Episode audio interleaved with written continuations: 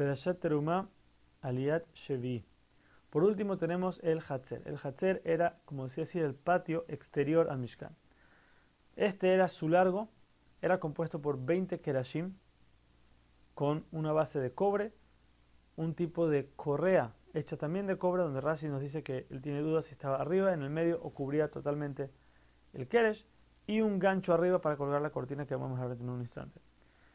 Estos, estos 20 kerashim estaban separados 5 amot cada uno, lo que hace un total de 100 amot, que era el largo del Hatzer.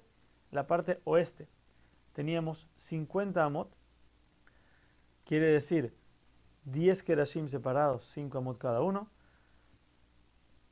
Sobre estos kerashim se colgaba una tela hecha, tejida de una forma que era como una red, con huecos muy, muy pequeños para que el aire pueda pasar y no la, no la vuele al piso estaba clavada esta, esta tela con unas, unas estacas para que no se mueva.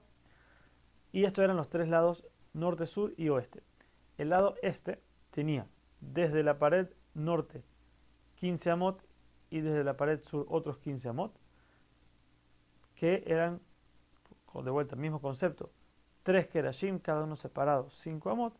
Eso hacía, eso cubría la, 30 amos de los 50 que había en espacio, y sobre los últimos 20 se hacían cuatro vigas, cuatro kerashim, con una cortina que era, la, por decir así, la entrada del Mishkan.